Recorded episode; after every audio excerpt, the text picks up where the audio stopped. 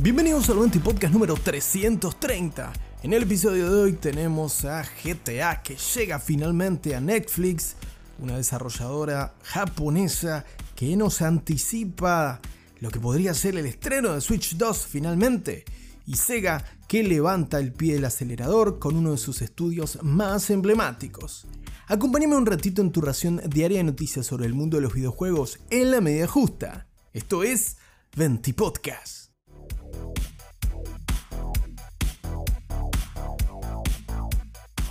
Arrancamos el 20 Podcast hablando sobre la llegada de GTA a la suscripción de Netflix. Sí, en las últimas semanas teníamos rumores sobre una colaboración entre Rockstar y el gigante del streaming. Y esto se concretó hoy con el anuncio de Netflix a través de sus redes sociales.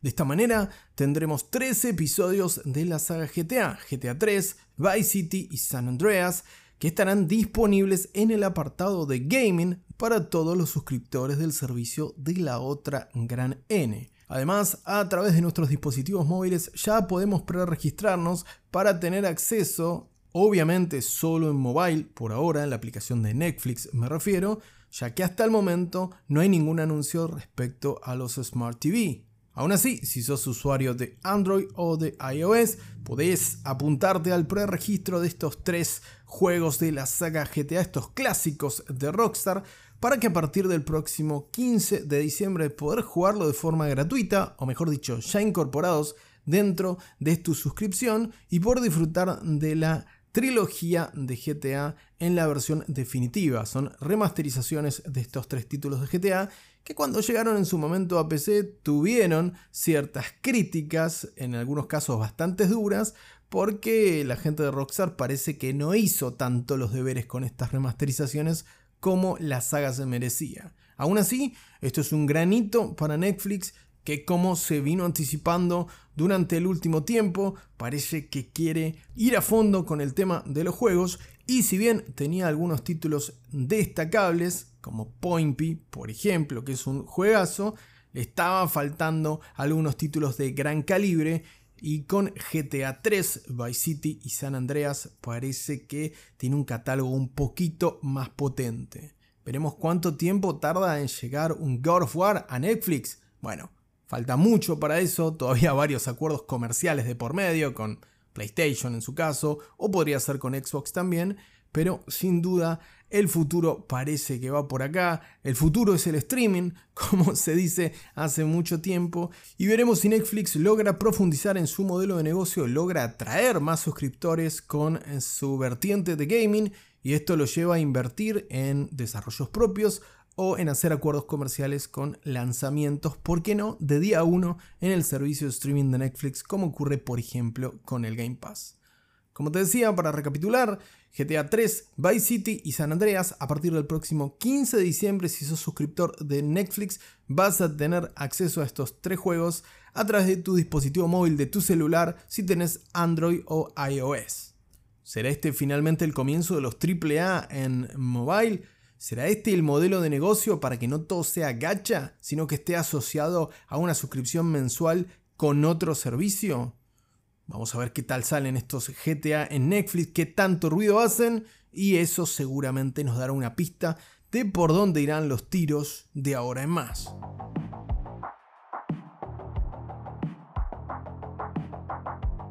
En la siguiente noticia de este 20 podcast toca hablar sobre humo, sí, humito hueda, pero más que un mito, indicio, Ueda, si me permitís. ¿Por qué? Porque la compañía japonesa Third Party Level 5 celebró un nuevo evento en el que confirmó algunos retrasos para sus títulos más esperados. Level 5 desarrolla de forma third party, es decir, para diferentes plataformas, pero centra más que nada sus estrenos en el mercado oriental y por ende en Nintendo Switch. Entre sus IP más representativas está la saga de Nintendo Inazuma Eleven y también el nuevo juego del Profesor Layton, una IP que te recomiendo que chusmees si no la conoces. Aunque sin duda lo más esperado de Level 5 para este 2023 era Deca Police. Y digo era porque si bien Level 5 lo había anunciado para este 2023, confirma que el juego se patea para 2024 entre otras cosas por la envergadura del proyecto y el alcance del mundo abierto. Decapolis es un RPG de suspenso y crímenes en el que vamos a encarnar a un novato detective que cazará delincuentes en un vasto mundo abierto y una ciudad inundada por crímenes. A estas alturas no sorprende que haya retrasos, más teniendo en cuenta si se trata de un proyecto de gran magnitud, al menos para lo que está acostumbrado a Level 5. No obstante, durante el evento de hoy y presentando sus próximos estrenos, también destacaron que algunas de sus IP se postergaban para invierno de 2024 por decisiones estratégicas. Y teniendo en cuenta que la consola primordial en la que Level 5 estrena sus juegos es la Nintendo Switch, esto nos podría dar un indicio más, una pista más sobre el estreno de una próxima plataforma para Nintendo,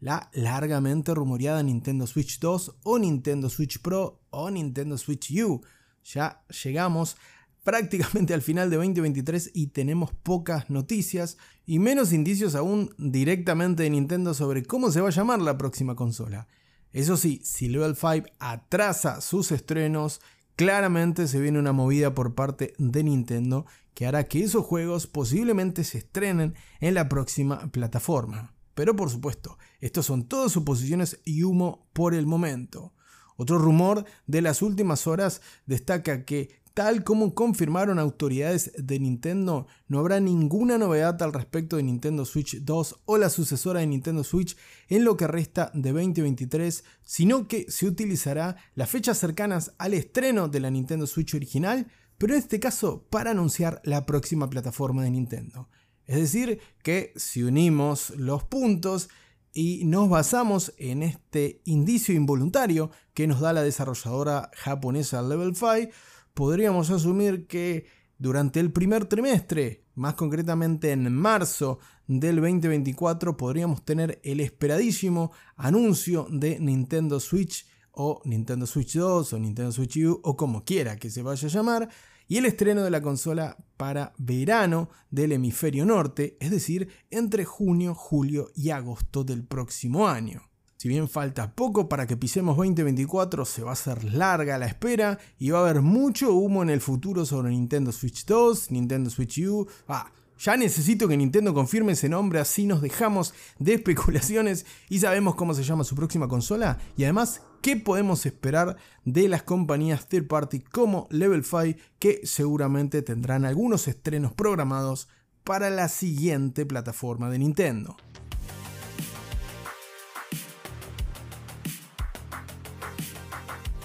En la próxima noticia del 20 Podcast toca hablar sobre Sega y su decisión de cambio de rumbo, al menos en lo que a los estudios europeos se refiere, y tomando como antecedente la cancelación del juego Jainas por parte de Creative Assembly. Es que luego de un proceso de casi 6 años por parte del estudio británico en un shooter competitivo multijugador, Sega decidió tirar del cable y cancelar el proyecto, ya que en el ambiente de los shooters multijugador no le veía larga vida ni que Jainas sea rentable. Durante una presentación de resultados financieros de Sega, el propio uno de la compañía, el CEO, el señor Haruki Satomi, destacó que cada estudio tiene sus propias fortalezas y debilidades, y aún con lo que Satomi describe como vientos favorables, de las primeras etapas de la pandemia del COVID-19, vientos favorables no por la pandemia, sino que Satomi se refiere al consumo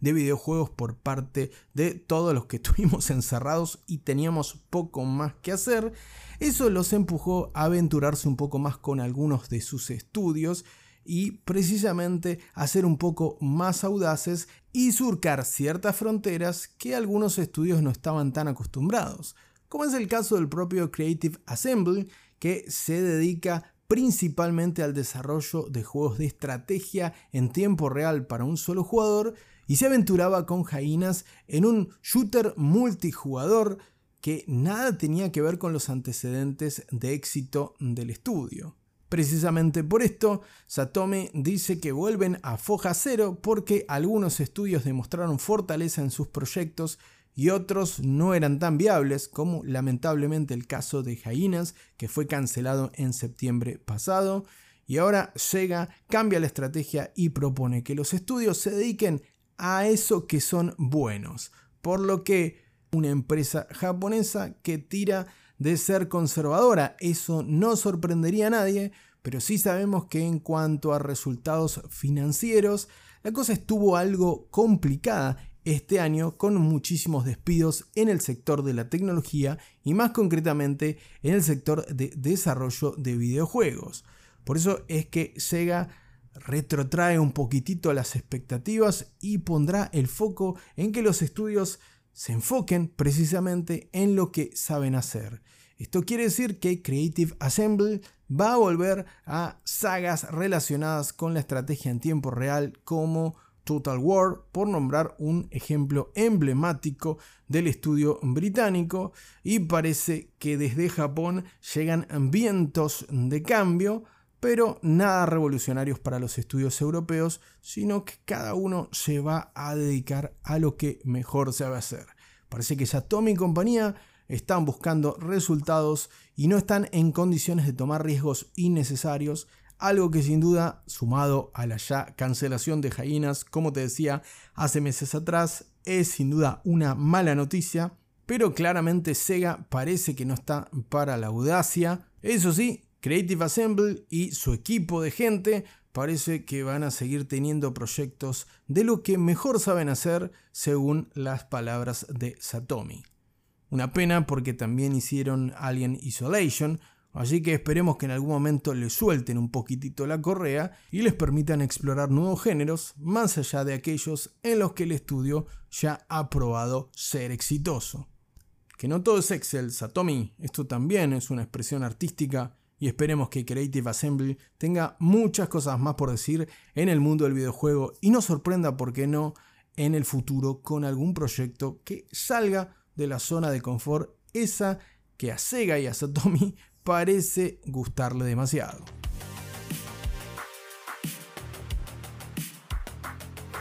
Antes de despedirnos de este Penti Podcast, vamos con algunas noticias cortitas, como por ejemplo que Phantom Liberty, el DLC de Cyberpunk 2077 estrenados a fines de septiembre, ya superó los 4.3 millones de copias vendidas en PC y consolas de actual generación, reafirmando que con Phantom Liberty Cyberpunk 2077 parece que se ha redimido por completo. Por otro lado, Ubisoft anticipa la versión 20 aniversario de Beyond Good and Evil, que tendrá varias mejoras, entre ellas gráficos remasterizados a 4K y a 60 cuadros por segundo. Por otra parte, PlayStation confirma los juegos del PlayStation Plus de diciembre, que comienzan con 2K Drive de Lego, juego de conducción de la franquicia Lego, por supuesto. También Power Wash Simulator, una absoluta droga que te propone limpiar con una manguera de presión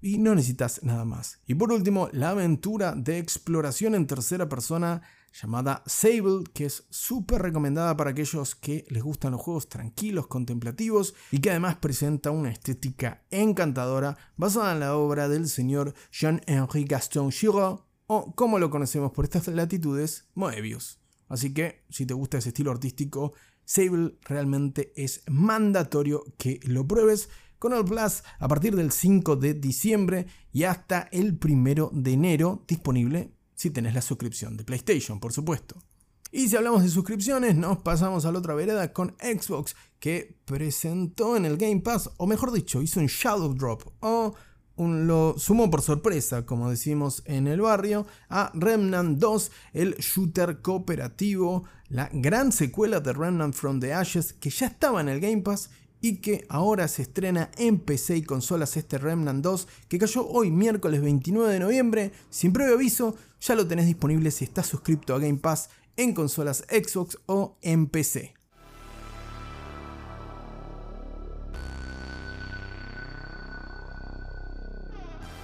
Ahora sí, eso es todo por hoy. Hasta acá con un nuevo Venti Podcast. Te agradezco como siempre por la compañía y no te olvides de compartir este episodio si te gustó este contenido. Muchas gracias de nuevo por estar del otro lado, te mando un gran abrazo y que tengas una muy bonita tarde.